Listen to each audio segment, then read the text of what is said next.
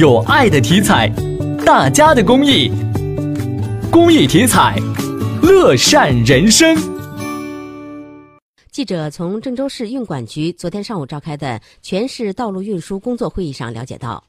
今年我市将坚决打赢运输扶贫脱贫攻坚战，努力实现贫困村群众抬脚上车。